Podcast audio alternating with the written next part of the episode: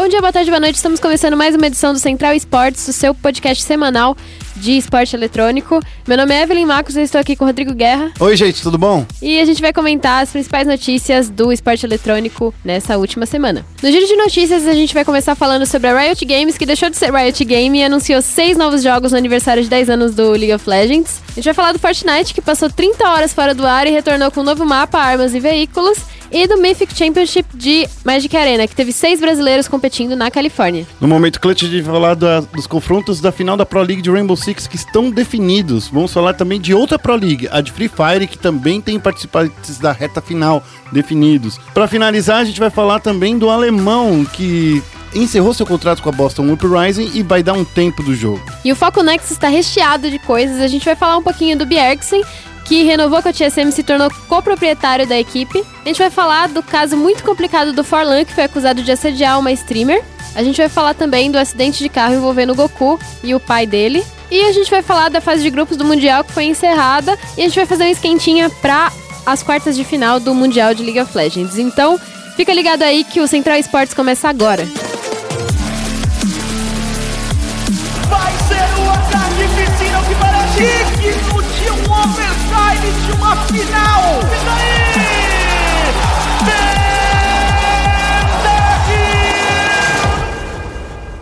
Tudo bom, Evelyn? A gente acabou não se vendo realmente de verdade. Pois é, estamos. Dessa vez a gente tá realmente se encontrando só agora. Tudo Exato. bem? E aí, tudo bom. Final de semana foi animado, semana mais corrida ainda, e estamos de volta aqui. Semana passada a gente não pôde falar com você, né? Ou foi eu que não estava aqui? Era eu que é, não foi estava você, aqui. foi eu e a Dani. Cabulei o Central Esporte. Vamos falar do- do- dos programas, de- do- das notícias de hoje, Evelyn, porque o, o roteiro que você produziu tá super cheio, hein? Sim, eu até comentei no meu Twitter, quem, quem não me seguir, me segue, é arroba Evelyn Marcos, que provavelmente essa foi uma das semanas mais movimentadas do esporte eletrônico no ano, né? Foi nossa muita E3. coisa que... Foi, Possível, mas, eu não sei, né? Que a E3 são novidades, coisas legais, Então. e essa semana teve muita desgraça acontecendo, mas né? teve no- coisas legais, teve... Ah, sim, ó. A, a Riot, né? Vamos começar então falando da Riot, que fez um evento que a gente apelidou carinhosamente de RiotCon, Right com você. porque... A convenção do- dos protestantes.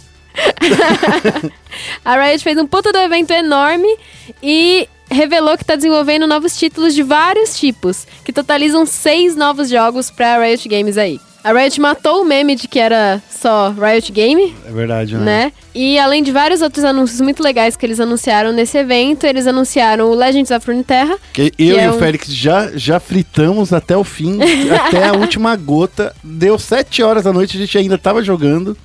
Eu sou fiel ao Magic, então eu só testei ele. Olha só. Riot, libera minha key. É, eles anunciaram também o, o Wild Rift, que é um- uma espécie de League of Legends para mobile, mas não é um LoL mobile. Eles fizeram muita questão de deixar isso claro. E eles anunciaram o League of Legends Sports Manager também, que nesse eu vou fritar. Nesse, esse é o que o pessoal tá dando menos atenção e é o que eu mais vou fritar. Vai. Nossa, esse vai ser da hora. Esse, Esse vai ser daí, muito legal. esse daí é o Futebol Manager do, do LOLzinho, sabia? Sim, eles fizeram até um. Tem algumas versões é, fan-made, né? Do, Sim. de Sports Manager do, do League of Legends e. Acho que de Counter-Strike não tem, mas de LoL tem. Teve até o, bomba, o Bombalol que bombou nas últimas semanas aqui no, no Brasil. Mas assim, vai, vai ser legal também esse jogo. E além do card game e do jogo mobile e do Sport Manager, é, eles vão lançar também um FPS, que é o Projeto A, mas já foi revelado aí, já foi licado que o nome do jogo é Ares. O Projeto L, que vai ser o Fighting Game, que a Riot já comentou algumas vezes. E o Projeto F, que provavelmente vai ser um RPG que fez o Félix gritar na- É verdade. no evento. Vocês estavam bem pertinho de mim, né? E eu tava na frente de vocês. E tirou até fotinhas, Sim. lembra? A gente tava lá, a equipe da, do SPN Sports estava em peso lá na. É, a gente deixou todas as notícias pro Pumba fazer. Pena que. na verdade, não, né? Que a gente fez no outro dia, no dia seguinte, porque tava todo mundo muito cansado depois da festa. Sim, né? a gente tweetou um pouquinho no, no dia, né? É, eu tava vendo lá você e a Dani tirando fotinhas, fazendo a nossa parte do coisa. Mas falando aí, vamos falar em resumo aí desses novos jogos aí da Riot, ô Evelyn. Opinião rápida. Desses novos jogos, o que, que você mais gostou? O FPS. Você gostou do, do jogo Sem de tiro? dúvida, assim. Eu sou extremamente louzeira, né? Mas eu ser louzeira foi meio que um acidente de percurso. Porque eu era muito fã de FPS antes e, assim, na realidade o que me trouxe pro LoL foi ele ser free to play. Uhum. Porque eu gostava muito de Crossfire, eu gostava muito de Point Blank, mas eram jogos horríveis, porque eles eram, eh, eles eram free to play, mas eles eram extremamente pay to win. Uhum. Eu tinha 14 anos de idade, eu não tinha dinheiro pra gastar em jogo. Ah, então tá explicado. Era a sua situação financeira que tava Sim, definindo. sim, com certeza. Gritando. E aí o, o LoL foi o primeiro jogo é, free to play que popularizou no, no mundo inteiro e principalmente no Brasil, que era bom e que você realmente podia jogar de boa sem ser pay to win. E foi isso que me trouxe pro, pro LoL, além dele ser um joguinho maravilhoso, né? E quando a Riot anunciou o FPS, quando surgiu lá o pedacinho do FPS, eu mesma gritei, foi o que eu fiquei mais animada na convenção e eu tô realmente muito animada pra esse FPS que eu não sei, é, vocês que estão nos ouvindo já devem ter visto algum, algumas screenshots, alguns vídeos, alguns GIFs desse, desse jogo. E ele parece muito visualmente com Overwatch, mas já deixaram claro que ele se parece muito mais com Counter-Strike, porque o que mata são só os tiros mesmo. É, e que As as, habilidades, habilidades, elas- elas ajudam, não, Sim, é, sim. não são habilidades de execução, né? Então eu pessoalmente fiquei bem animada com o FPS. É, eles falam que é um, um jogo de tiro tático, né? Então achei até bacana isso. Sim. Mas, na, na minha opinião, o, o que mais tá me movendo aí é o projeto L, que é o projeto de jogos de luta. Por mais que a gente só tenha dois frames, né? Tipo, que foi um golpe do Darius e o outro não consigo nem identificar Acho de que foi quem a é. Catarina. É, de Cata- Catarina. Mas mesmo assim, é, uma coisa que vale adicionar, que a gente é, apurou depois, todos esses jogos, em teoria, vão utilizar o mesmo, o mesmo plano de negócios da Riot, né? De ser free to play. Então, e, e a Riot viver de cosméticos, né? Isso daí foi uma informação que apareceu depois, né? já Então, foi confirmada mesmo? já, já isso? foi confirmado. Já foi, Incrível. foi naquele anúncio que aconteceu na quarta-feira na Europa, já que era às 7 horas da noite aqui, então lá era de madrugada e eles fizeram é, essa festa lá. Teve o Riot Please, sim, só o vídeo, mas na Europa eles fizeram um, uma- um evento depois. E quando foi questionado pelo público, né, eles abriram para o público perguntas e respostas, perguntou muito do, do modelo de negócio, né, principalmente tipo, se, se os jogos iam ter muito loot box, principalmente no jogo de carta. Daí eles contaram que vai ter, sim, um fator sorte, mas aquilo que eles já nos disseram, né, no Runeterra, que você vai poder criar suas próprias cartas, então não, tem, não conta tanto com a sorte para você ter o deck que você quer. Mas aí eles falaram também que, assim como tudo na Riot, o plano de negócios para esse, esses e os novos jogos que vão vir aí, a ideia é free to play pra, e vender cosméticos, né? Ou seja, então tem o- até o RPG ali, né? Que é o Projeto F, né? Uhum. Esse Projeto F é, foi interessante de ver eles falando que até nesse projeto a ideia é ter bastante colecionáveis, coisa e tal. é, visuais diferentes para os personagens. Falaram muito pouco. O que mostraram foi só o Blitzcrank, se eu não me engano, né? Nesse Projeto F. Não sei se mostrou, mostrou, mostraram outros personagens. Eu não Enfim, me lembro. é, eu só lembro do Blitzcrank mesmo na, na, na É que eles mostraram um frame muito pequenininho, né? Sim. E assim, eles apresentaram todos os jogos, eles é, fizeram uma apresentaçãozinha sobre o Projeto A e sobre o Projeto L, mas eles não fizeram essa apresentação sobre o Projeto F. É, então. Mas eles falaram que todos os jogos que eles anunciaram, a ideia inicial é, é ser free to play, né? Então, então é, é uma, uma informação que veio adicional, mas tarde demais, né? Depois que a gente já tinha publicado todas as notícias ali, eu achei que não valia a pena fazer tudo de novo só por causa de um. De um que eles fizeram literalmente a mesma coisa que eles fizeram no, no, no dia anterior, né? Na noite anterior.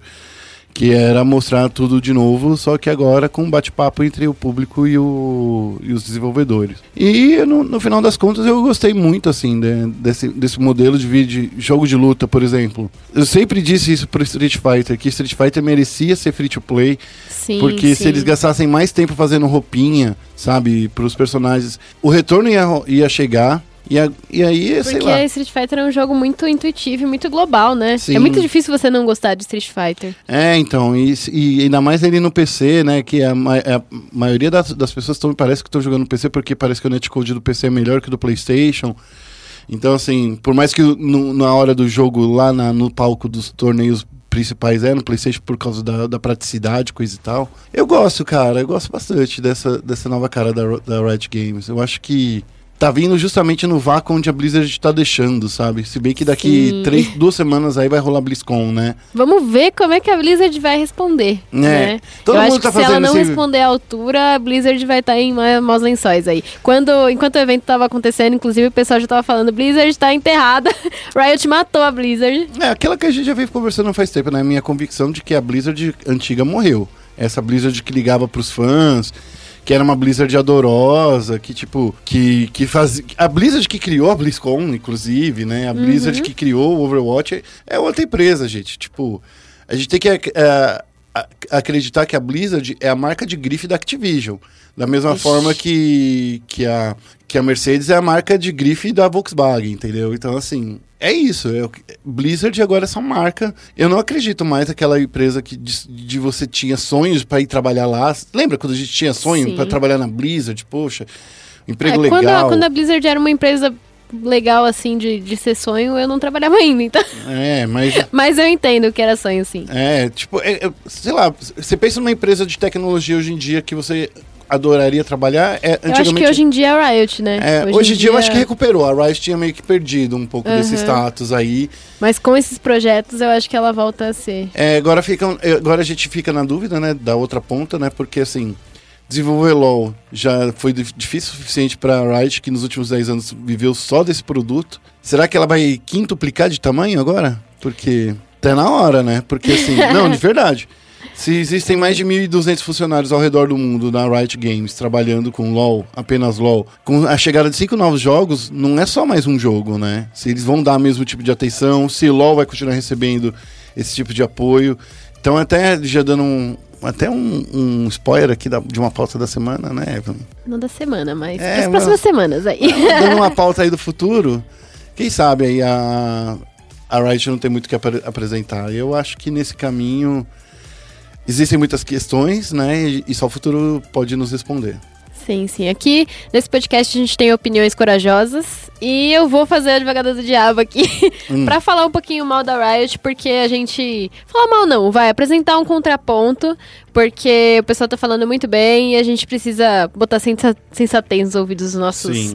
ouvintes aqui. A gente tava comentando no chat da, da SPN, né, que é, a Riot deu um passo muito decisivo com todos esses anúncios, mas que ela pode tropeçar muito se ela não der a atenção devida para todos esses títulos que ela tá apresentando, né? A gente viu a Blizzard a, a própria Blizzard, eu acho que a Blizzard é o melhor exemplo, né, Pra falar disso. A Blizzard é uma empresa que tinha um título que revolucionou os games como um todo, que foi o World of Warcraft, foi sucesso mundial e foi tudo que a gente sabe que que o WoW foi na, na sua época, né? Tanto que o WoW Classic tá voltando aí e o pessoal tá se afogando na nostalgia.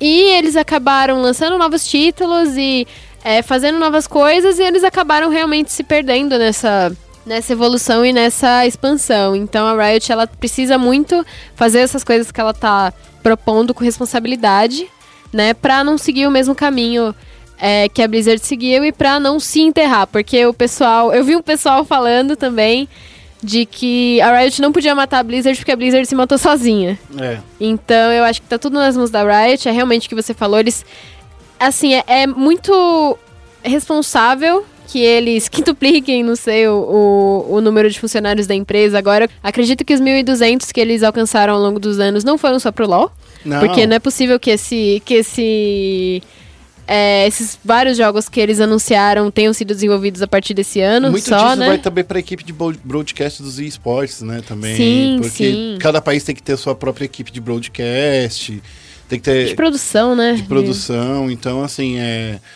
E assim, a gente vê que não existe muita comunicação nessa parte específica, né? Porque não é um, um template que você copia em, todo, em todas as transmissões, entendeu? A transmissão brasileira é muito diferente da, Sim, da sim. latina, assim como é diferente da LEC e da, e da LC, LCS. Mas então, é, mudando de assunto, mas continuando aí nos anúncios da Riot, a Riot também expandiu o universo do LoL além dos jogos e anunciou um anime, uma animação, né, que vai ser é, Arcane, o nome da, da animação, e um documentário que já tá no Netflix. Eu já assisti esse documentário, já assisti o Guerra. Eu comecei a assistir, mas eu tava muito mais animado para terminar Brooklyn Nine-Nine. Sabe a decisão. Eu assisti o documentário e ainda não terminei Brooklyn Nine-Nine, mas Brooklyn Nine-Nine tá muito legal Tá muito também, bom, né? tá muito muito, bom. muito, muito legal.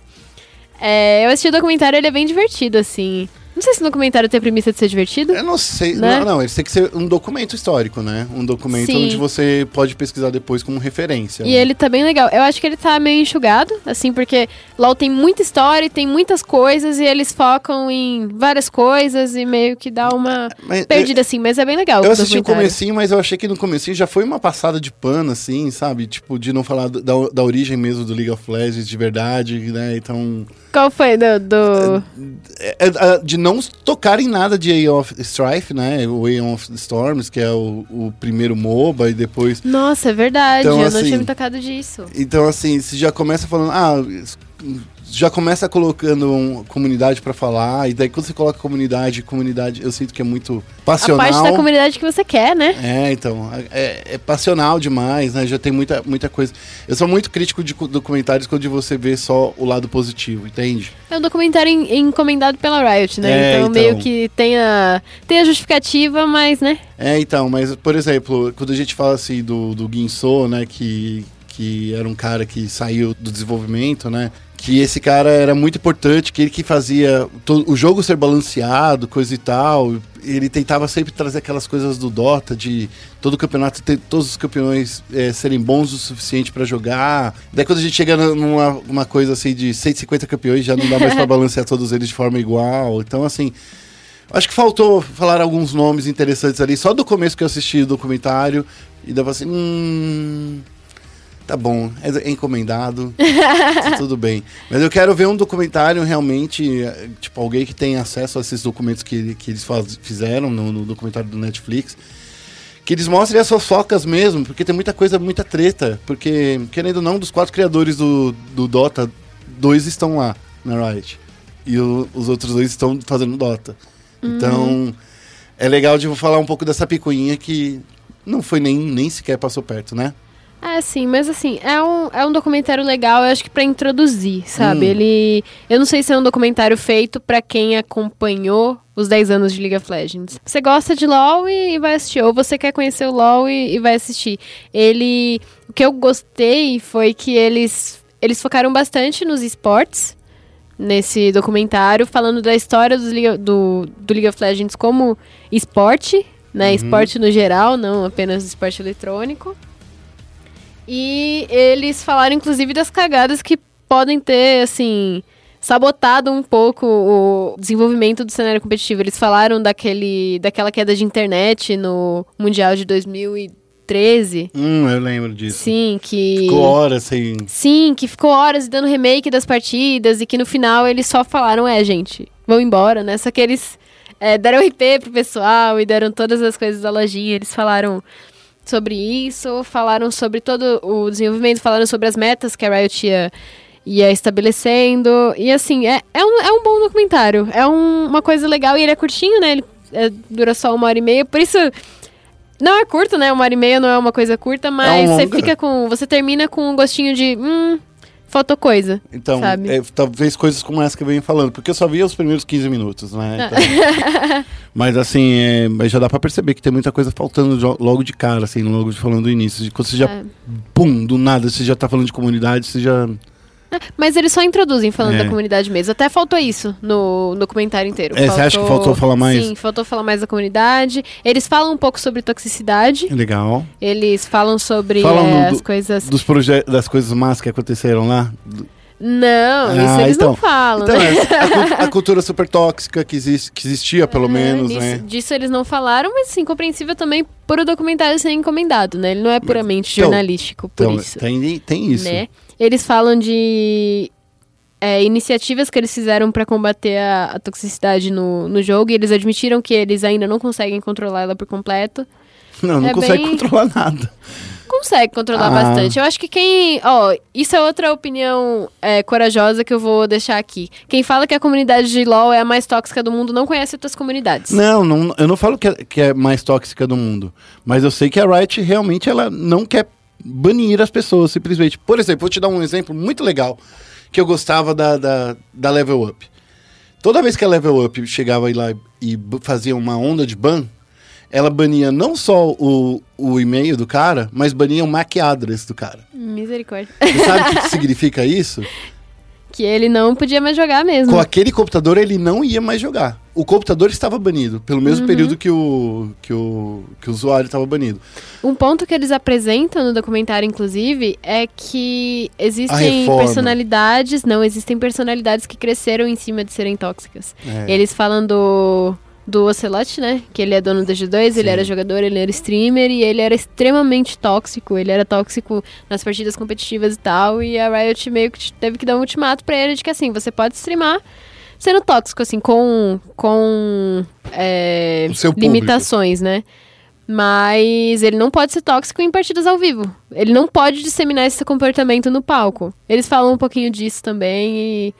Assim, Ah, é- eu sinto que é um, um- um documentário de começo, assim, de introdução. Eu acho que eles podem colocar muito mais coisa nos próximos, mas que não vai ser totalmente imparcial por ser encomendado, né? Ontem também saiu um documentário do Omelete, inclusive, Sim, é verdade. que ficou muito Esse legal.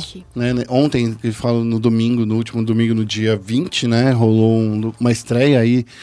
Que dia 20 foi realmente o aniversário do LoL, né? O lançamento real foi no dia 20 de 2009, 20 de outubro de 2009. Então, assim, o Omelete, junto com a Riot Games Brasil, fez a parte desse documentário, parece, mostrando o lado brasileiro, né? Que é Ai, muito que legal. legal. Foi bem bacana também. Fica a indicação aí também pra vocês, porque o documentário ele foi. Todos os documentários ele foi feito pelo. Butcher, né? É. Ele foi.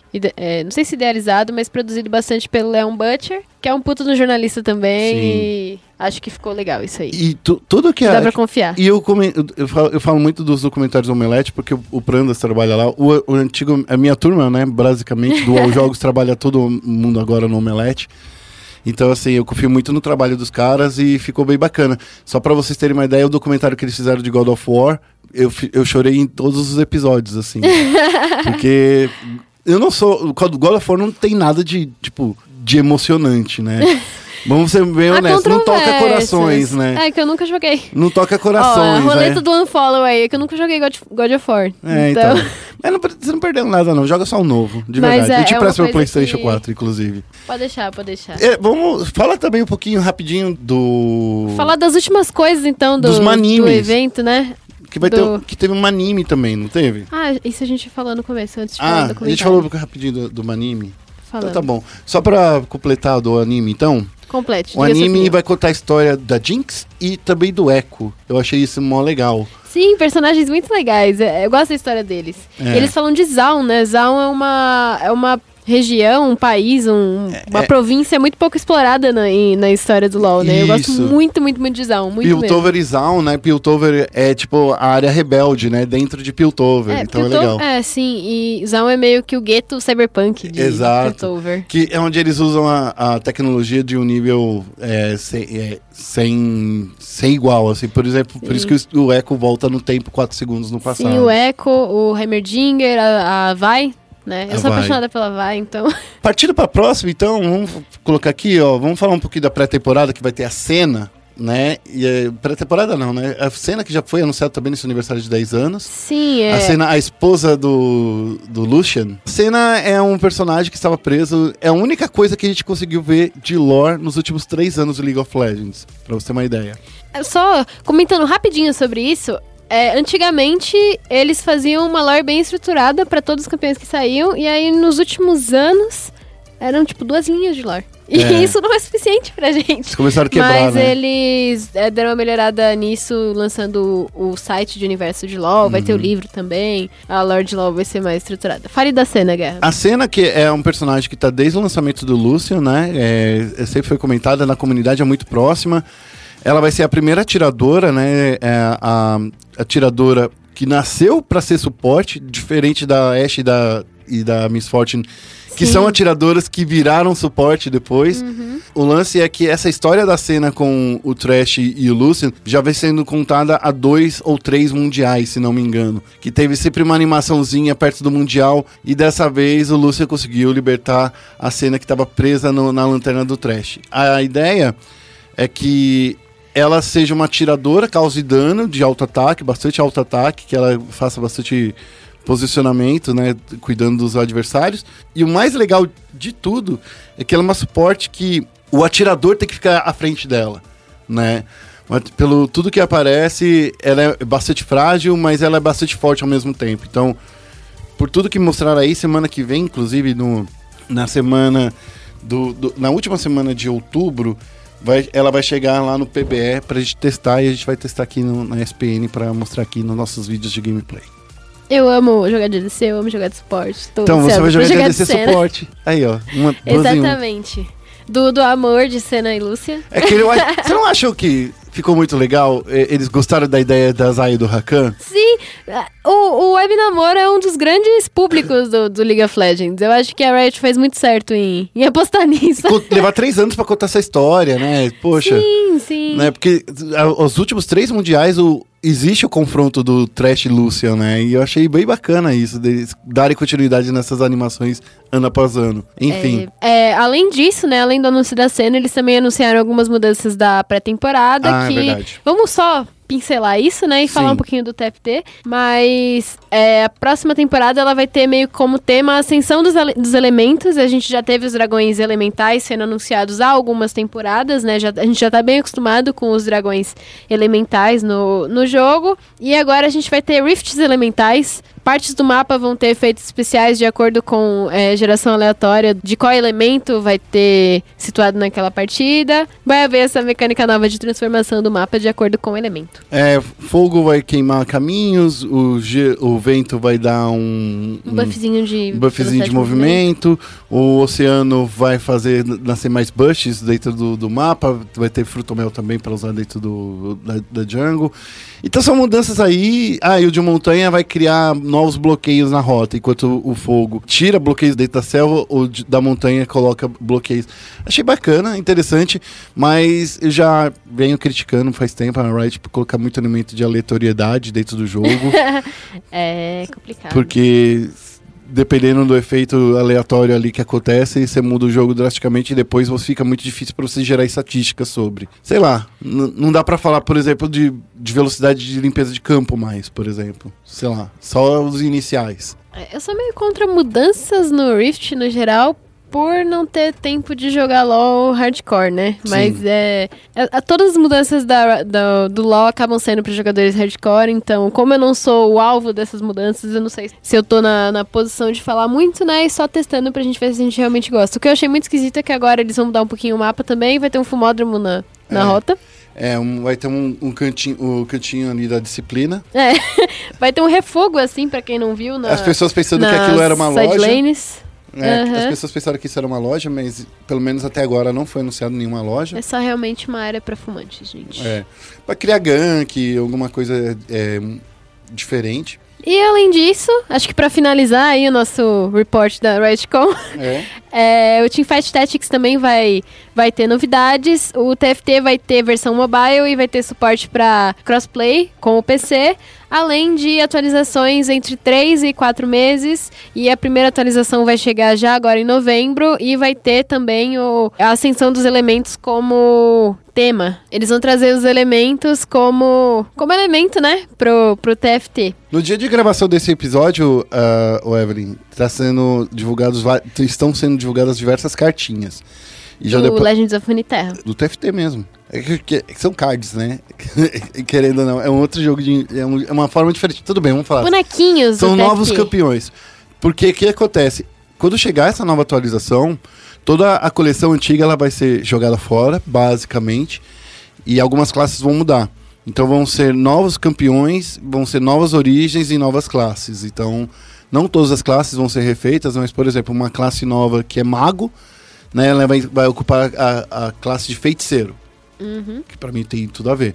Porém, tem uma, uma origem chamada Light, outra Dark. Hum, Que legal. Então, assim, tem, tem uma coisa que é foguinho, mas é um nome diferente. Elf, alguma coisa assim. Não consegui entender, mas é que porque eles estão divulgando em diversas, diversas regiões do mundo. O Hakim divulgou, por exemplo, os assassinos e o, e o Singed, né? Ficou engraçadinho. Singed, que legal. Vai ter Adoro o Singed lá, o, Singed, o poder do Singed, por exemplo, ele causa dano com- conforme passa o tempo, entende? Então, Uhum. é um, é um poison bem maior do que a gente já vê. Mas enfim, vamos ver como vai ser no final do- das contas. Finalizamos então nosso report aqui. Finalizando, né? Acabou, né? Vamos falar de Fortnite um pouquinho então? Esse daí, olha, eu vou te falar, a, a Riot, ela tava sabendo desse evento Fortnite fazia muito tempo. Porque foi extremamente pra acabar com o hype do capítulo 2. O Fortnite ele sumiu, né? Foi literalmente, pelo menos assim, na nossa bolha. Pode ser que nas outras bolhas pode ter acontecido o contrário. Mas na nossa bolha tava assim: todo mundo falando buraco negro, buraco negro, buraco negro. A gente até falou um pouquinho, né? Vocês falaram um Sim, pouquinho na sim. semana passada. E daí veio o buraco negro. Daí começou o capítulo 2. E no mesmo dia a Riot divulga todas essas avalanches aí. É, mas o Fortnite sabia, né, também, que ia, ser o aniversário do É, LoL. isso tava Mas anunciado faz tempo. estratégico para as duas empresas que são da mesma, da mesma dona, então. É, não, é que a Tencent tem 5% da Epic, né? E é 100% a dona da Riot.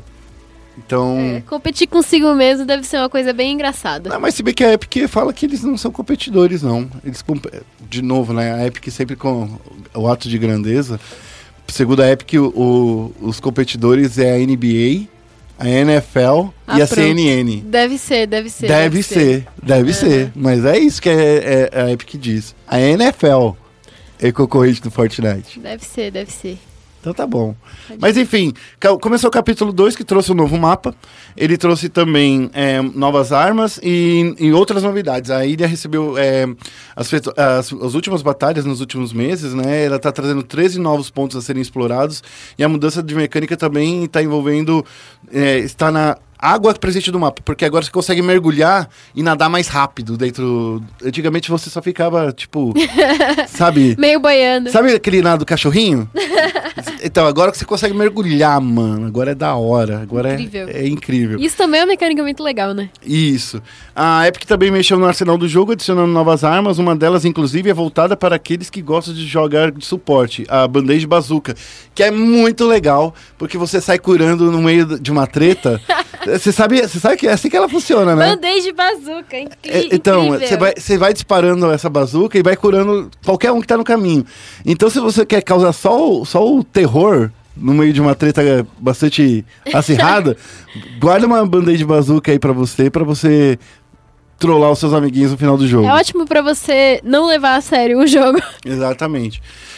É, a chegada do Fortnite capítulo 2 interrompe as mais de 30 horas que os jogadores não puderam acessar os servidores. Isso porque o evento do fim de mundo, após de uma série de animações onde tudo do jogo foi sugado por um buraco negro, foi assistido por milhares de pessoas até que essa nova atualização fosse lançada. Os acontecimentos não mexeram somente com os amantes do, do Fortnite, e uma prova disso é o Neil deGrasse Tyson, que é um dos físicos mais fodas do planeta. o cara que trabalhou com Carl Sagan, o cara que é muito ligado nesse lance da divulgação científica, chamando cientistas para falar de uma maneira menos burocrática né, para as pessoas, Sim, mais acessível. de uma maneira mais acessível. Esse cara tava assistindo e falou assim: olha. Um buraco negro e realmente ia acabar com tudo do Fortnite. Mas assim, aqui tá a explicação. Ele postou o videozinho dele explicando o buraco negro. Foi muito legal ali. Sim, eu achei muito interessante que o Fortnite, eu não sei se teve a ver realmente, mas eles escolheram a época da BGS, né? Eles tiveram um stand muito legal e eu não acho que é uma coincidência. A BGS já é a quarta maior feira de games do mundo. Mas eu não sei Né? se era isso. É porque assim, como essa seria a 12 segunda temporada, a temporada de um ano, né? Já que a décima, a, a primeira temporada durou mais tempo do que deveria, entendeu? Então, assim, esse capítulo 2 realmente vem na virada, vem na- justamente na época que tinha que ser feito. E como sempre, sei lá, pode ter alguma coisa com o BGS, mas eu acho que o BGS é muito local. Por mais que seja uma, uma feira Sim. enorme, gigante, ainda é uma feira de compra, né? Não é uma feira de novidade. Então, se a Epic fez pensando na BGS que isso ia virar no- nota mundial, não, então fez errado. É, entendo. Me é feira iludir, mas. Mas é uma fe- é, É, que é uma né? feira de, de produtos que já estão à venda no mercado, né? É muito complicado, não é uma feira de novidade, é uma feira de público, sabe? Que nem a, a Gamescom. A Gamescom, pelo menos, as pouquíssimas novidades que já são escassas, já, inclusive na, na Gamescom, elas têm a ver com um público global, né? E por ser a maior feira de games do mundo hoje em dia, né? Então, e, e olha só como é que é. Mas Sim, assim, só eu que- acho que só foi coincidência, de verdade. Aham. É que eu sou o cara que acredita que coincidência existe. Eu acho, eu, eu, eu compro essa ideia, assim. Só terminando de falar sobre Fortnite, eu não me lembro se eu falei isso na semana passada, mas eu gosto muito de como o Fortnite tá indo para uma estabilização. Apesar dele estar tá realmente perdendo público, eu não acho que isso seja negativo pro Fortnite. É o momento dele realmente entender qual é o público que quer ficar. Qual é o público É. que não é tendência, né? Então, se for para eles perderem um pouco de público para realmente estabilizar e ter o público fiel deles, que vai realmente curtir as atualizações e, e ser aquele. Aquele público é hard.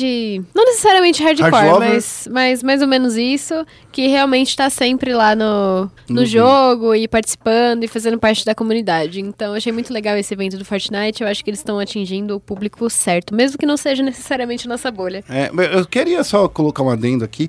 Há pouco tempo atrás eu vi uma discussão muito boa rolando na internet falando se Fortnite era realmente o jogo mais é, influente é, fora do núcleo game, do nú- núcleo de games, do que jamais nenhum outro jogo foi.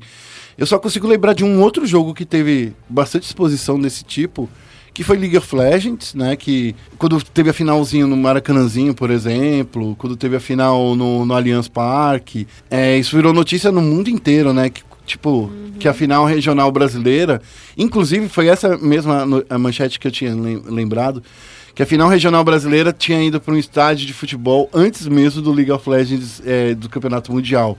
Né? Então, assim, que foi naquele ano, inclusive, que eles ah, é, foram para Los Angeles pela primeira vez usar um estádio de basquete para transmitir uma final. Então, o LoL brasileiro quebrando paradigmas. Eu só lembro desse grande porte. Você lembra de outro jogo que saiu da bolha gamer e que foi parar no noticiário da televisão porque... Eu acho que só umas, umas coisas tipo FIFA. É, mas FIFA, é FIFA- mas só no Brasil. E o CS quando ele. Quando o pessoal do Neymar joga CS, esse tipo É. de coisa. Mas o CS é, é muito menos por esforço da desenvolvedora. E mais como por a causa do Epic, Neymar. E mais por causa da comunidade, né? É. Porque, tipo, no Brasil a gente tem uma cultura de Counter-Strike muito forte, pelas lan houses e tal. Então, existe e é muito legal, mas não é mérito da Valve. É, então, eu acho que desses trabalhos aí, Fortnite e League of Legends brigam muito nessa cabeça a cabeça pra quem consegue aparecer mais vezes no público mainstream, né? Sim, no documentário do LoL, inclusive, eles tratam um pouco disso, é, do fato de que o LoL não cresceu focando em propaganda no mainstream, É. enquanto o Fortnite foi bastante, né? Então, eles até mostram... Lembra aquelas reportagens bem desrespeitosas que saíram quando o LoL começou a bombar? De, do pessoal falando que videogame não era esporte, o pessoal lá nos Estados Unidos, Até... vive isso o tempo todo aqui no, no Facebook da SPN. E eles mostram até uma reportagem de um cara falando: Ah, esse aqui, o o Mundial de LoL lá no Staples Center, foi é, o maior evento do mundo que a gente nunca ouviu falar. Sabe? Como se fosse um demérito pro, pros esportes. E o Fortnite, não, ele já veio com essa coisa de promover ações que, sei lá, o Drake jogava, o Marshmallow jogava, essa Agora galera. tá rolando um né? boato aí que a Lady Gaga vai jogar com Ninja. Incrível, eu vi isso no Twitter, inclusive a Lady Gaga perguntou no Twitter quem é Ninja, o Ninja respondeu, falou pra ela perguntar pro Drake, e eu espero que a Lady Gaga jogue Fortnite, eu acho que vai ser É. muito, muito, muito legal. Porque foram licenciar, parece, uma roupa da Lady Gaga.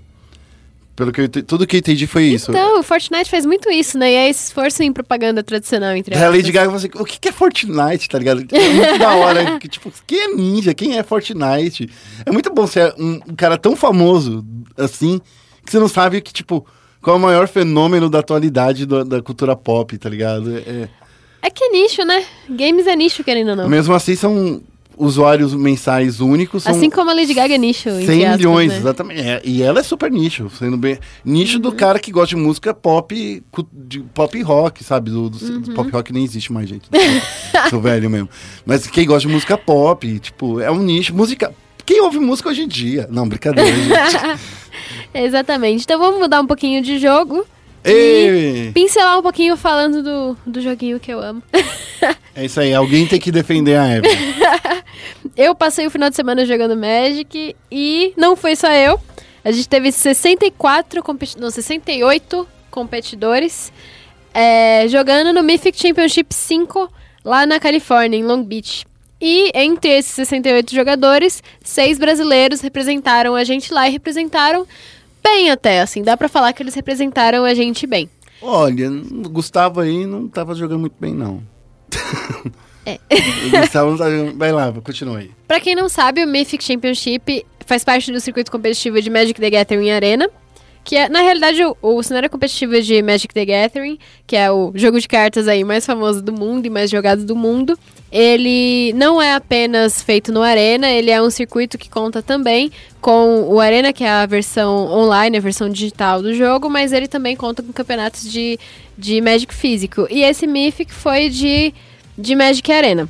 A primeira etapa desse campeonato conta com 64 competidores disputando 7 rounds em formato suíço. Aí a segunda etapa, que acontece no dia 2, 24 desses 64 são qualificados para jogar com os quatro melhores da Magic Pro League. E desses 28 que somam no segundo dia, apenas 16 se classificam para as finais, que são em Double Elimination, ali, round de 16. Nessa primeira etapa, com 64 competidores, cinco brasileiros participaram, que foi o Lucas Bertot, o Patrick Fernandes, o João Lucas Caparrós, o Paulo Vitor Damo da Rosa e o Gustavo Coraiola, que é estreante aí no, nos Mythics. Esses brasileiros, eles jogaram lá, brigaram com os melhores do mundo, porque o circuito de Magic ele ainda é semi-aberto, né? A maioria vem classificada pela Magic Pro League. E foram essas as colocações dos brasileiros nesse primeiro round. Em 19 ficou o Lucas Bertoldi, em 30 o Patrick Fernandes, em 57 ficou o João Lucas Caparós. 60 é o Paulo Vitor Damo da Rosa. E 64 o Gustavo Coraiola. Coraiola. Coraiola ou Coraiola? Acho que é Coraiola. Tá bom, Coraiola. Não o conheço, mas aí Gustavo, estreante. Foi melhor do que eu, tava te trollando. Nessa primeira etapa, apenas o Lucas Bertot passou, né? E na segunda etapa, o Carlos Romão, que é o Jaba, ele já tava lá classificado para a segunda etapa pela Magic Pro League. O Romão que manda muito bem, ele até deu uma entrevista falando que aqui no Brasil o pessoal só é conhecido pelo Nick, né? E ele é o Jaba. Dessa etapa de 64, passou somente o Bertot, que encontrou o Jaba, que foi o outro brasileiro nessa segunda fase. Da fase em que ficaram apenas 28 competidores, nenhum dos brasileiros foi classificado. Nessa grande final passaram só oito e o espanhol Javier Domingues foi quem ficou com o título depois de vencer as duas melhores de três contra o francês Jean-Emmanuel Depras. Nenhum brasileiro conseguiu chegar a essa parte do torneio, mas participamos e ah, é do Mythic importa, Invitation, né? você participar de duas das três fases, né? Já tá interessante, já, já foi bacana mesmo. Então, Sim, sim, a gente tem muitos representantes brasileiros, se a gente contar que são 64 pessoas de muitos, muitos, muitos países, né? Eu só fiquei triste aqui que eu tava procurando aqui, ó. É que, tipo, agora eu sei, né? Que o Léo Mané, ele parou de jogar Magic pra jogar Hearthstone e agora tá parando de jogar Hearthstone pra jogar Team Fighterix. Né? Então, E agora vai parar pra jogar o Runeterra. É, então, daí sei lá como é que vai ser. Porque precisava de ter uns, mais pessoas que. O Léo Mané, por exemplo, ele já veio aqui, inclusive, já conversou com a gente algumas vezes e falou que é, era bacana tal, o, o cenário do Magic, mas o problema era que não estava tendo investimento. Quando rola investi- Agora o Wizards está investindo. Agora que ro- tá rolando investimento, ele já tá em outra. Então talvez, é, talvez seja difícil voltar, né? Colecionar, não sei. Eu acho que quem ama Magic sempre volta. Mas quem tá pela grana talvez não volte.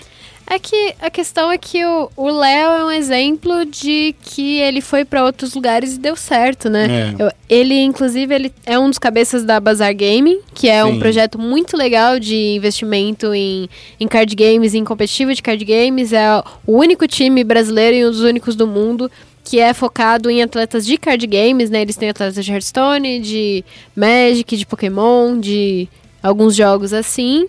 E o Léo é um dos cabeças desse projeto, né? Então, ele não necessariamente precisa voltar para ser pro player de Magic. Magic já é um cenário que está muito consolidado por conta do físico. Eles estão dando oportunidades para novos atletas né, de Magic, novos competidores de Magic, mas já está muito consolidado, assim, é muito doido. Quando eu vou conversar com é, jogadores de Magic, porque o pessoal tem, assim, 20 anos de Magic, né? Então, é- é um cenário que é muito promissor. O Magic Arena, principalmente, está dando novos horizontes aí pro, pro cenário competitivo de Magic Arena. E eu acho que tem bastante coisa para acontecer ainda nesse cenário. Antes de ir pro momento clutch, eu só queria passar mais uma, mais uma curiosidade sobre minha vida. Quando eu comecei o Dia Magic. Meu Deus! É, foi em 94. Foi no Encontro Internacional do, de RPG que tava rolando aqui em São Paulo. E quando eu percebi que eles tinham mais espaço para card game do que para pra mesa de RPG.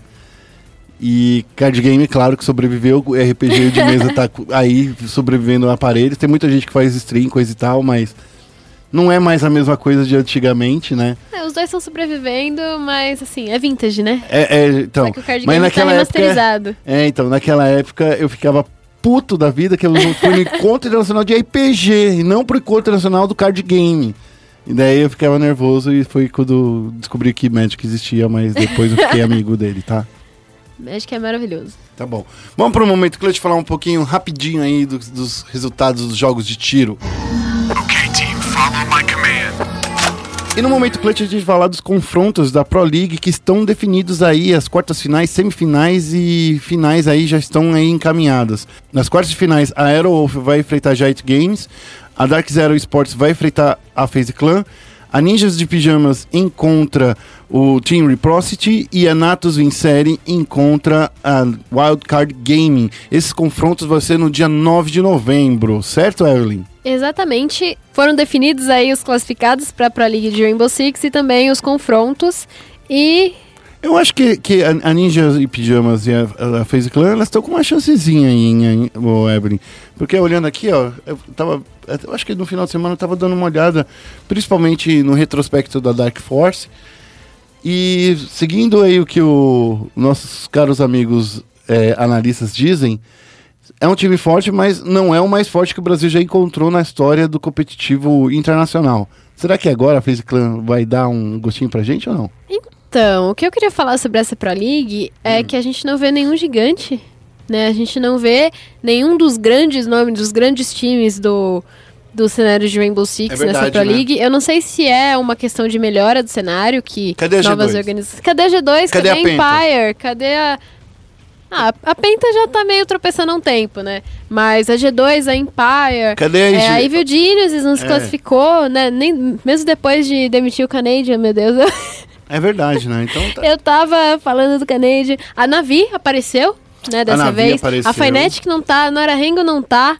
Então é uma Pro League de muita renovação, né? Eu acho que isso é, é positivo pro cenário dependendo do jeito que a gente vê. É, eu acho que pode ser. Ou não, né? Porque FaZe Clan, Ninjas e Pijamas continuam dominando o cenário brasileiro e internacional, né? É, né? Aparecendo no cenário internacional. Cadê aí? que. Cadê o pessoal aí da PEN pra jogar? O pessoal da Team One pra jogar? Só fica esses gringos aí. É, o pessoal da Team One quase classificou, né? Eu gosto É. muito da história da Team One, já falei aqui no podcast que a, a Team One tem, tá traçando uma história muito legal no, no Rainbow Six. Eu acho que é questão de tempo pra eles aparecerem aí desbancando a FaZe e a NiP. Eles quase fizeram isso dessa vez. E sobre se a gente vai ter realmente resultados do, do Brasil nessa Pro League, eu acho que é uma questão muito de ultimato. Eu acho que se a gente não tiver nessa Pro League, a gente pode ficar muito preocupado para as próximas, porque o time da FaZe é um dos mais experientes nesse, nessa Pro League, o time da NiP também. É, os outros, assim, eles são bem novatos, assim, se a gente for considerar, né? Eu acho que a gente tem que tomar muito cuidado com a Europa, mas a gente não pega a Europa nesse começo, então eu acho que a gente pode. A gente pode ficar, assim, esperando realmente, mas se não houver resultado, a gente tem que ficar bem preocupado. Ah, mas a gente já tem que ficar preocupado porque, querendo ou não, é, sei lá, esse ano Ninjas e Pijamas, é, Clan e Liquid foram os times que mais representaram o Brasil no Rainbow Six lá fora. A gente vem criticando muito o cenário brasileiro, se cresceu se estamos estagnados, e pelo que parece estamos estagnados, sim. Inclusive, são os mesmos times que estão indo para fora sempre, né? Isso mostra um pouco o sinal de estagnação. É, é o que, que aconteceu, por exemplo, no League of Legends, com tanto tempo da Flash Wolves representando a sua região, e até que a região agora caiu de vez, e vai se unir ao Vietnã, coisa e tal.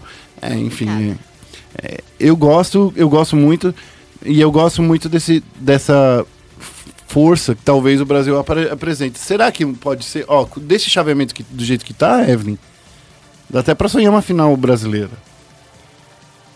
Eu acho que a gente não pode subestimar esses times da Não, não pode subestimar, chave. mas é que eu tô falando que Mas dá pra sonhar, sim. dá pra sonhar uma final brasileira porque a gente não se encontra, né? Sim, sim. Porque assim, se for pra se encontrar, vai ser só na grande final mesmo, né? Porque a Ninjas e Pijamas, Team Reprost, Natus Série e a Wildcard Gaming estão na parte de baixo. Enquanto a FaZe Clan, Dark Zero Sports, Giant Games e a Aerowolf estão na parte de cima. Então, como vai afunilando pra uma grande final, a gente não cruzaria aí com a, com a NiP em nenhum lugar. E seria legal ter uma final brasileira. Então vamos torcer aí, fazer promessa para Santa Clara para iluminar o caminho de todo mundo aí, dos brasileiros. É só colocar um ovo em cima do seu muro da sua casa e falar assim: Santa Clara, Santa Clara, ilumine meu caminho. É isso aí. Tá bom? É isso. Eu É, ensinei a mandiga já pra vocês. A final da Pro League de Rainbow Six vai acontecer no final de semana do dia 9 e 10 de novembro, que é o final de semana da grande final do Mundial de League of Legends também. Vai acontecer lá em Tóquio, enquanto a final do LoL vai acontecer em Paris. Então dá pra gente acompanhar bastante as duas coisas, dá pra torcer pras duas coisas e não tem Isso. desculpa. Isso, dá pra ficar com ressaca também. pra- é, tudo bem. É no domingo, então a gente pode ir beber com os amigos, Isso. assistindo.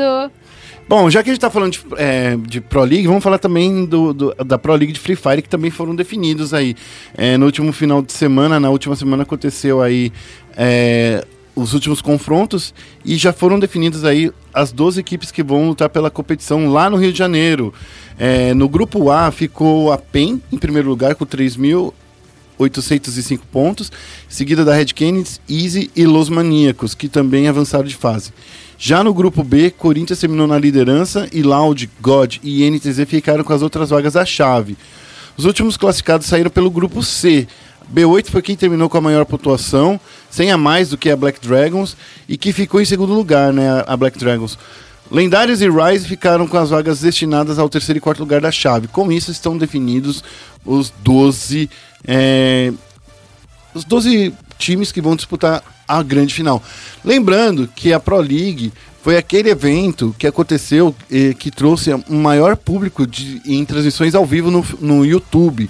É o maior histórico da- do YouTube Brasil, com mais de 805 mil pessoas assistindo o mesmo evento. Batendo, inclusive, o show ao vivo que foi feito aí do Whindersson Nunes. Batendo, é sério, de verdade. Ah, aquela, aquela dupla sertaneja Maraísa e como é? Maiara Maraísa. Então, assim, gente, é, ó, Free Fire. Eu tô falando, a gente trocou uma ideia aqui com algumas pessoas já de, de Free Fire. A gente trocou uma ideia rapidinho com o pessoal da Loud, lá na BGS. Passou aqui nos canais ESPN. Se você tá vivo ainda e não assistiu, acessa lá o, o Watch ESPN, que tem algumas matérias que já estão já lá para os nossos assinantes aqui da ESPN. Então, dá para ver aí essas entrevistinhas bacanas. Vamos falar de um outro jogo que mexeu com os nossos coraçõezinhos. Vamos falar da Overwatch League que tá dando um adeus pro, pro alemão. Exatamente. O alemão, um jogador profissional de Overwatch, ele anunciou nas suas redes sociais que o contrato dele com a Boston Uprising, que é o time da Overwatch League, acabou nesse mês de outubro e ele afirmou que ele não deve continuar jogando Overwatch, pelo menos por enquanto. Né? O alemão ele foi o primeiro brasileiro, o primeiro sul-americano a jogar na Overwatch League, a ter seu espaço na Overwatch League. Ele jogou algumas partidas aí ao longo do ano, porque ele dividia a vaga com mais outros dois suportes.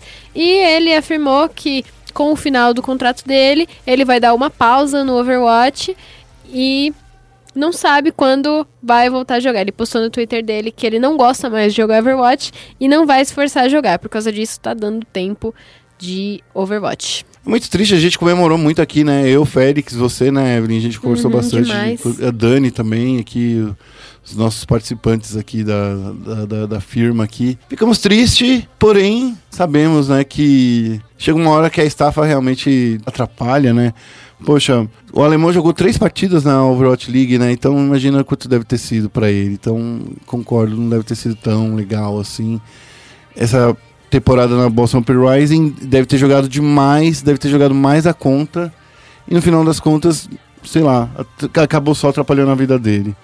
É triste. Ó, o Lico também, aí ele falou, né, um pouquinho, né, Evelyn, que também não tá jogando mais pela, pela Low Key, né? Então, assim, a Low Key, infelizmente, né, acabou de encerrando a sua parceria aqui na, na, na Overwatch Contenders, não tá mais com nenhum time brasileiro. Na verdade, não vai ter mais nenhum time.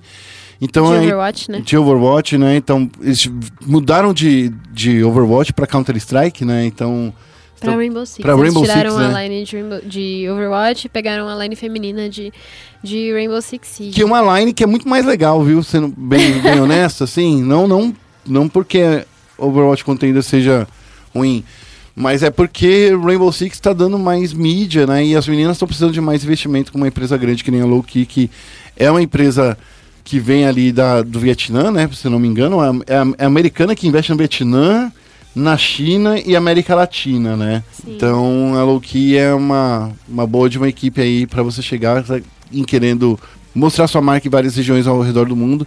Agora com as meninas aí do Rainbow Six. Eu até separei aqui pro nosso roteiro um tweet do Lico, que ele é bicampeão da Overwatch Contenders e tal.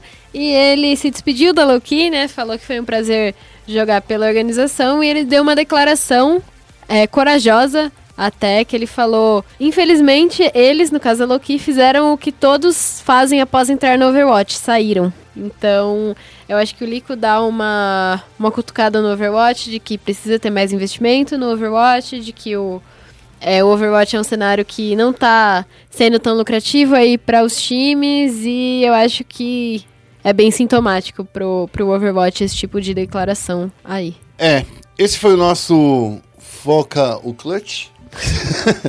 no momento Clutch. E agora a gente vai focar o Nexus. Vamos lá. Bem-vindo a Summer's Rift. Começando a parte de LOLzinho, que também tá bem polêmica e bem extensa hoje, a gente vai falar bem rapidinho do Bjergsen. Quem acompanhou o podcast na semana passada deve ter visto eu Levando É. sustinho ao vivo.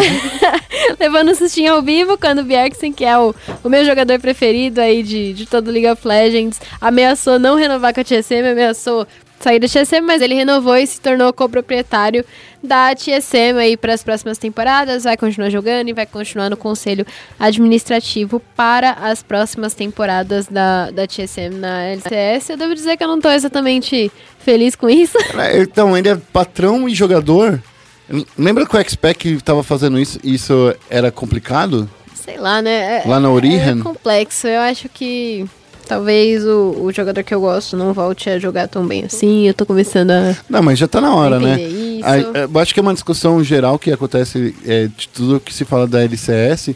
É que o problema da TSM é jogar pro, é, é jogar pro Bjergsen. Não necessariamente, né? É, Eu acho que pode ser um dos problemas, mas nesses, nesses últimos times da, da TSM que não foram tão bem, é, o Bjergsen ele acabou performando bem, só que o time não encaixava por algum, algum motivo. O pessoal falava que os caminhos pro Bjergsen eram ou ficar na TSM e ter o time reconstruído em volta dele, ou ir para outro time. Ele acabou optando por ficar na TSM. Eu acredito que possam realmente reconstruir o time em volta dele. E faz sentido que ele se torne coproprietário, mas eu não sei se é a melhor decisão também. Eu acredito que a gente pode pensar que ele pode se aposentar em breve. Sim. Eu acho que é, é o caminho mais fácil. Sabe por quê, Evelyn? Eu fico falando assim, tipo, existem discussões sobre jogo. E se você acha que o algum dos seus companheiros de equipe tá, tá errado, como você vai falar isso pro seu companheiro de equipe que é seu patrão? Complicadíssimo, né? É muito difícil. Eu acho que ele tem que ser muito profissional, e se tem um cara profissional na LCS, deve ser ele, né? Mas é é uma- um questionamento a ser feito, com certeza. É, então, você é o cara que paga o seu cheque, cara. Então é difícil, né? É, e lá. agora, então, vamos falar do. Acho que da principal notícia dessa semana, Ah, né? E da não, mais chata, queria da mais desagradável. Puta notícia que eu queria esquecer. Muito complicado. Vamos lá.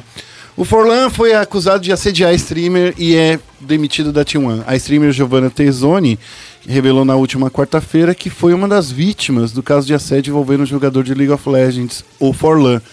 A jovem publicou quatro vídeos no Twitter nos quais narrou o episódio que aconteceu durante uma festa na casa do BRTT Icaju, lá na madrugada do, do domingo do dia 13. Ao lado do namorado, né, é, ela namora o Hakim, a Giovanna veio ao público no mesmo dia em que o ex-caçador da T1 se manifestou dizendo que era inocente. Segundo a jovem, abre aspas, não é justo eu ficar quieta e uma pessoa fazer isso com meu próprio corpo sem o meu consentimento. A jovem disse ainda que estava com medo de se expor, mas que agora não tem mais jeito, porque está sobrando para quem não tem nada a ver com a história. Demitido da T1 não é a primeira vez que o Forlan é associado a algo da natureza. Em maio de 2019, a streamer Garbuchona Gabruchona. Em maio de 2019, a streamer Gabruchona afirmou que o caçador foi agressivo e a ofendeu em um show. Não tem muito o que falar, mas o que acontece é o seguinte: é, não é a primeira vez que o, que o Forlan é acusado de assédio, não é a primeira vez que ele recebe reprimenda da comunidade inteira. Eu, eu só acho que eu, eu tenho uma coisa assim: total apoio a Gil, total apoio a ela. Mas eu acho que essa cultura do exposed tá fazendo mais mal à vítima do que o acusado.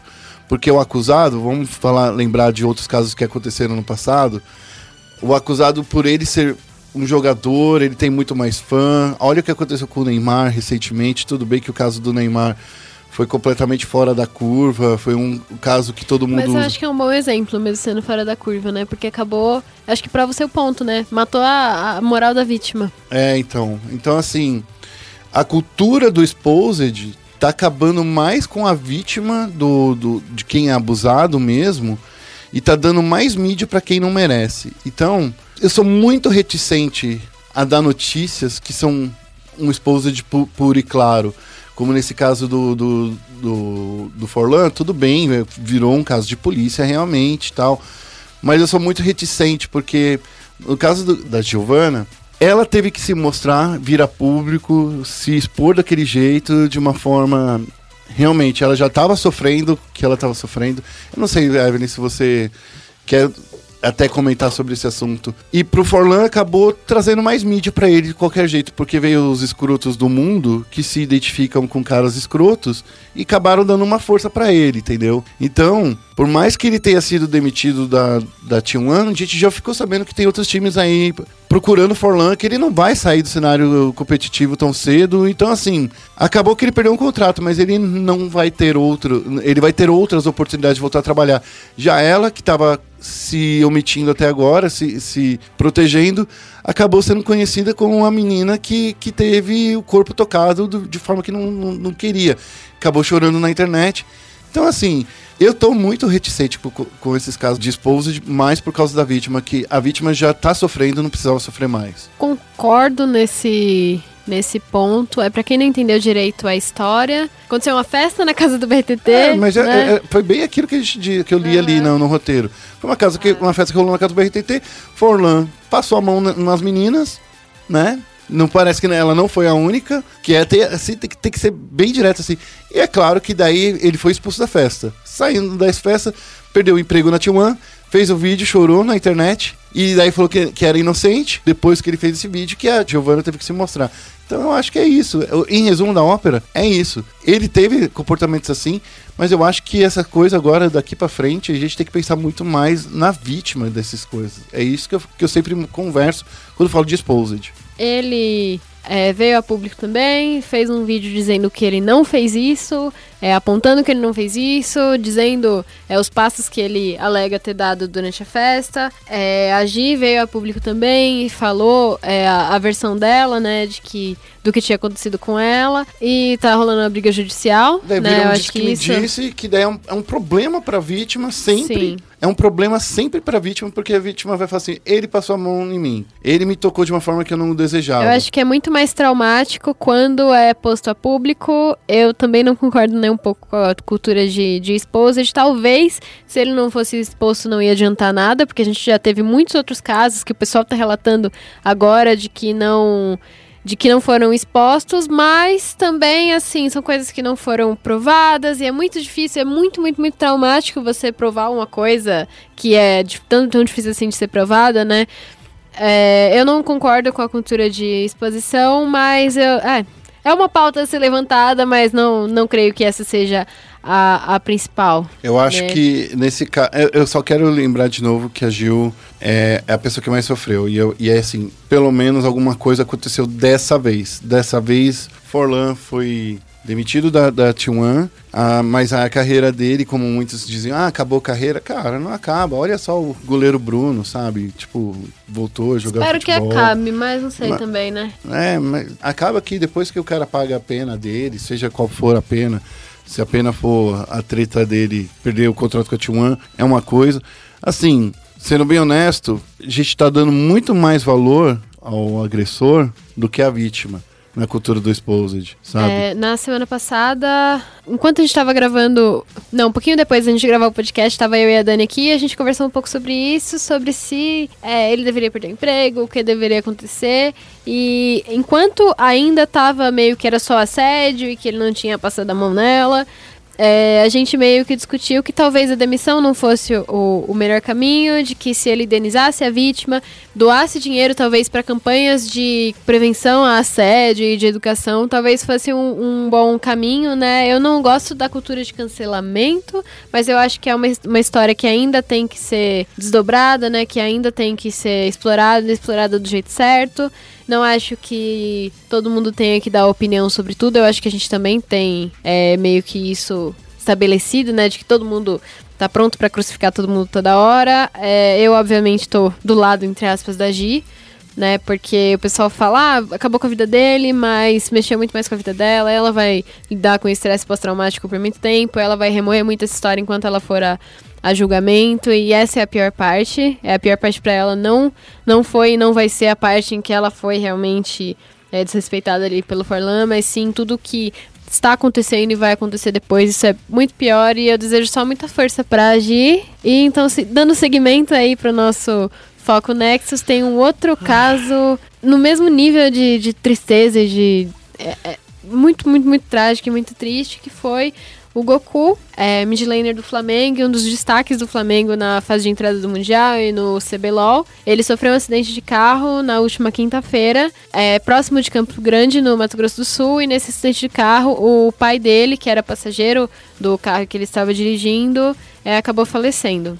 Na notícia e no boletim de ocorrência, eles contaram mais ou menos como aconteceu o acidente. E foi um caminhão, tritrem, que era um caminhão gigantesco. Ele, ele foi tentar ultrapassar outros caminhões gigantescos em uma via em que a ultrapassagem ela não era permitida e aí acabou é, dando de cara com o Goku e o Goku não conseguiu é, esquivar, né? Lógico, porque eram vários caminhões na frente dele. E acabou sendo pego por esse caminhão, por esse cara totalmente imprudente que tentou fazer isso que ele não estava permitido.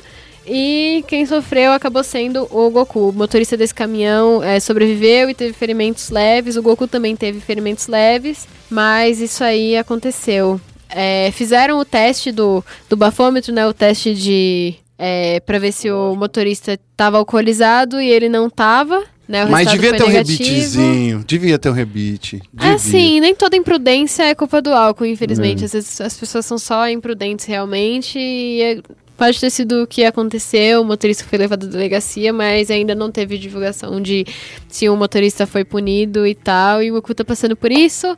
A comunidade está apoiando muito ele e foi uma das notícias mais delicadas que a gente teve nesse ano. No, no cenário de Liga Flash, no cenário de, de esportes. É, a transição brasileira da Riot prestou homenagem ao Goku, a transmissão é, mundial do, do Mundial, na transmissão em inglês do Mundial também prestou homenagem. O Flamengo prestou homenagem no jogo do Flamengo. A comunidade toda se mobilizou. E a gente também deseja muita, muita força ao Goku nesse momento. Que muito triste aí o, o que aconteceu. E ele vai precisar de bastante força para continuar. Ele disse que vai continuar, né? Que não vai desistir. E muita força pro Goku. Partindo pro finalzinho aqui do nosso podcast, a gente vai falar aí do grupos de Mundial foi encerrado e as quartas de final estão definidas. Falando rapidinho aí, pelo grupo A, a Griffin saiu como a grande vencedora, seguida da G2 Sports, enquanto a Cloud9 e Hellkong Attitude foram eliminadas. Foi o primeiro, o único grupo que eu consegui acertar 100% no bolão. o que é o mais fácil de, de entender, né? Esse grupo foi mais fácil de entender. Já no grupo B, a FanPlus Phoenix se atrapalhou, mas garantiu o favoritismo, seguido da Splice, J-Team e Gigabyte Marines. Só que esse daí foi o grupo que eu tinha apostado demais aí na J-Team, né? Porque por causa da campanha que tinha feito e por causa, né, da Splice que ela tinha mostrado na fase de entrada. Então, acabou que a Splice juntou forças aí do Brasil inteiro para conseguir seguir em frente. Eu hypei a Marines e a Marines ficou em último. Eu fiquei muito, muito, muito triste. Deixa de ser hypador, é isso que dá. No... Nossa, eu não consigo não cara, hypar assim. o leve. No grupo C, a SKT quase saiu invicta, mas acabou perdendo um joguinho para a Fnatic e as duas avançaram para a próxima etapa. Uma das grandes apostas do grupo da morte, a Royal Never Give Up, foi o único time chinês a ser eliminado ainda na fase de grupos ao lado da norte-americana Clutch Gaming. Por fim, no grupo D, a Dawn surpreendeu a campeã do ano, passando pela Invictus Gaming e garantiu seu primeiro lugar no grupo. A última esperança norte-americana, na etapa, a Team Liquid acabou to tomando um atropelo nessa partida decisiva contra a Invictus Gaming e foi eliminada ao lado da HQ Esports Club. E aí foi, rolou também os sorteios, né? E foram definidas as quartas da seguinte forma. No sábado, dia 26, vai rolar o encontro entre Invictus Gaming e Griffin e Phoenix Plus contra a Fnatic. A SKT encara a Splice no domingo, dia 27, e a Dawn Gaming encara a G2 também no domingo. Eu quase gabaritei o bolão do Mundial, devo dizer. Eu Mentira, você me, quase gabaritou? Eu vou me, me gabar aqui, sim, sim. Eu gabaritei o grupo A, o grupo C. Aí eu acertei um só do grupo do grupo B, que foi só a FanPlus que eu acertei. E no grupo C eu acertei, mas eu inverti a ordem do primeiro e do segundo. Eu acertei só o terceiro e o quarto. Eu tô com acho que 52 pontos no bolão. Eu tô Mandei com muito bem. 34. Eu ganhei, eu ganhei ícone e o melão não. eu falo mesmo. Eu espero ganhar um ícone especial, porque a única pessoa que tá acima de mim lá no Bolão dos Famosos é a Lauren, a entrevistadora maravilhosa da, do Mundial. Vou mandar os meus palpites aí Hum. pra essas quartas de final. Palpite. Eu acho que a Griffin vai ganhar da Invictus. Tá, isso é essa uma- fácil. essa é, é corajosa, eu acho, porque a Invictus estava fortinha, mas eu acho que a Griffin ganha. Eu Uhum. acho que a FanPlus vai ganhar da Fnatic, sim. Eu acho que não vai ter Fnatic nas, nas semis. Ah, jura? Vou estar poder- torcendo pro, do, pro. Hum. Isso é culpa do Eric do Mais Esportes. Eu fui é, influenciada digitalmente por ele. E agora eu hypo o do Imbi. Para de. Para de hypar coreano, mano. Tem que hypar, sabe quem? Você tem que hypar a Fnatic. Você tem que, Quem hy- hypou a Fnatic? Você tem que hypar. Eu vou estar torcendo pra Fnatic, mas eu acho que a FanPlus leva. Mas eu vou estar torcendo pra Fnatic. Meu, por ó, causa do Reckless. Esse daqui é o confronto entre a Europa e o resto do mundo. Você tá entendendo? Então, calma aí, calma. Aí eu vou torcer, vou torcer não, vou apostar na SKT. Eu acredito que a SKT leva da Splice, mas eu vou estar torcendo pra Splice também, mas eu acho que a SKT leva. Aham. E eu acho que a G2 vai levar contra a, a Dalmon.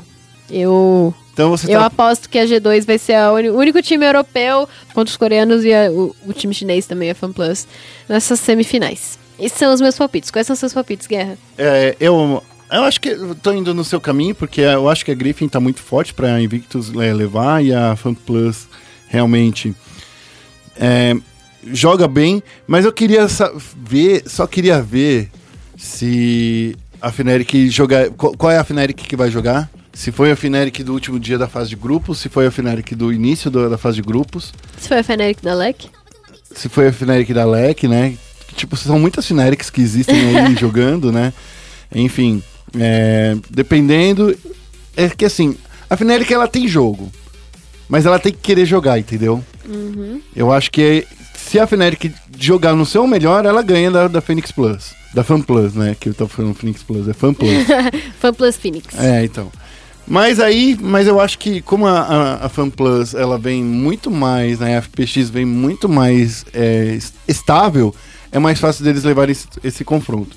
Entre a SKT, bom, eu achava que a SKT não ia, não ia ser o time que se mostrou agora né, nessa etapa de grupos. Parece que eles ganham buff de final de, de, de temporada, que eles ficam mais fortes de repente. Mas, enfim, Splice não tem capacidade de passar pela SKT. A G2 vai fazer três partidas, 3 a 0 em cima da Dawon. E vai ser 3 a 0 de. Uma partida vai terminar em 18 minutos. Essa é uma previsão corajosa. Se eu ganhar nessa, nessa aposta aí, você pode ter certeza. Se uma das partidas terminar em 18 minutos, a Dawon não ganha mais nada. E se for a primeira partida, que é a primeira partida que é sempre a, a complicada pra Dawon, eu acho que eles não ganham nada. Eu acho que a G2 vai vir muito no high tempo, coisa que os coreanos estão sofrendo pra aprender aqui nesse Mundial. Porque lá na Coreia eles jogam muito alinhadinho, né? Só luta quando vai ter luta mesmo. E tipo assim, mano, olha só essa G2. Tem a, tem a G2 trolladora a G2 também. prefere a mágica.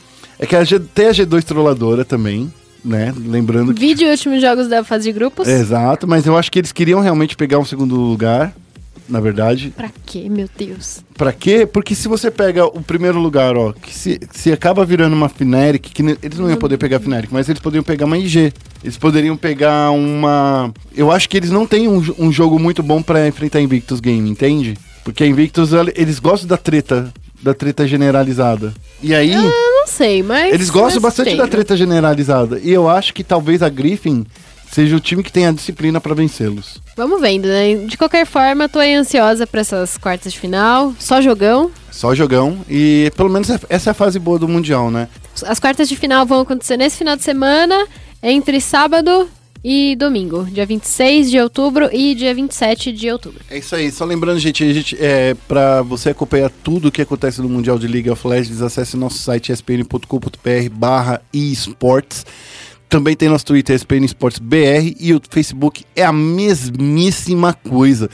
Veja bem, a gente ganhou o poder de adicionar stories no nosso Facebook. Você gosta de stories? Gosta que histórias sejam contadas? Conta aí pra gente. E aí a gente vai revezando aqui. Eu tô colocando alguns no final de semana, que é quando eu tenho um tempinho livre. Mas se você estiver curtindo, me dá um toque lá no meu Twitter ou no arroba guerra que eu continuo tentando postar durante a semana também.